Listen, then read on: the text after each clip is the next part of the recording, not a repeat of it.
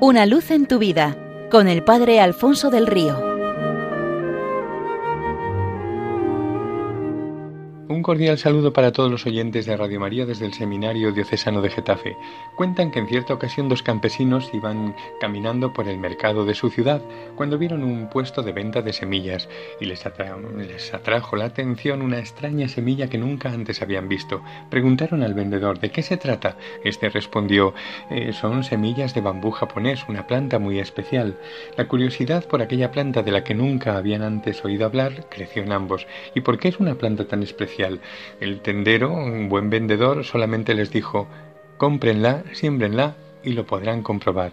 Son muy fáciles de cuidar, solo requieren un poco de tierra, un riego adecuado y algo de abono, y mucha paciencia.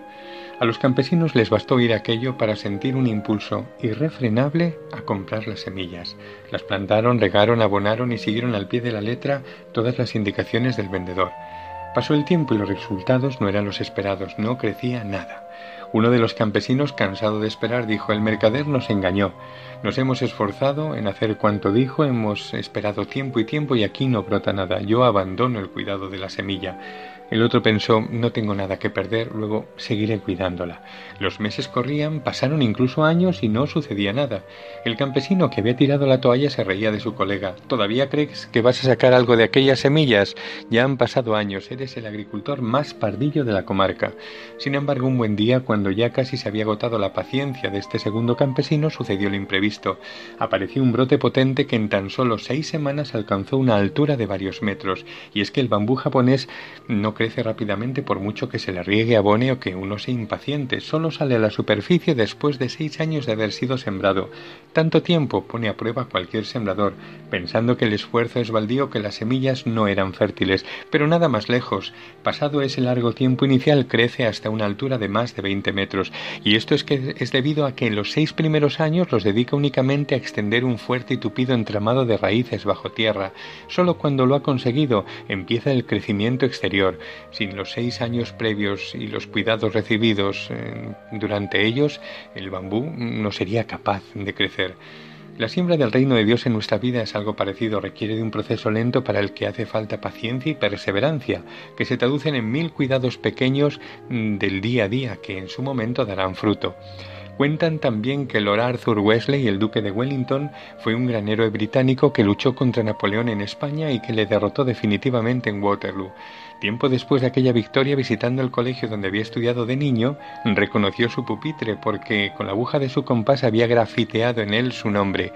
Señalándolo, dijo a los chavales que estudiaban allí en aquel momento, aquí es donde comenzó a ganarse la batalla de Waterloo, refiriéndose a que lo que allí empezó a aprender, a leer, a sumar, a restar, multiplicar y dividir, luego se habría de traducir en los cálculos y en las estrategias de batalla, inimaginables sin lo que aprendió allí de sus viejos maestros y, en sus largas tardes de estudio. También cuentan que un hombre cogía cada día el mismo autobús para ir de casa al trabajo y cada día veía la misma escena. Una anciana subía, se sentaba junto a la ventana, abría su bolso y tiraba algo por ella. Intrigado le preguntó qué es lo que hacía y por qué. La mujer le respondió Cada día hago el trayecto de mi casa a casa de mi hijo y me parece que es un camino muy triste. Por eso he pensado en sembrarlo de flores.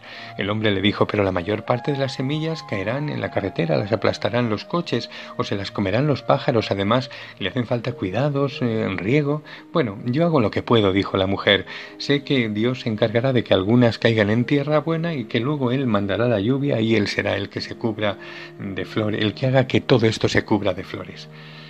El hombre se bajó del autobús pensando que había perdido el juicio a la mujer, pero tiempo después vio que el camino mm, de casa al trabajo estaba todo lleno de flores. Preguntó por la mujer. El chofer le dijo murió hace unos días. Entonces pensó, todo aquel trabajo ha sido inútil, no ha llegado a ver las flores que fue sembrando. Y justo cuando pensaba esto, una niña decía, mamá, mira qué bonito, cuántas flores. Entonces entendió el sentido de aquella paciente siembra.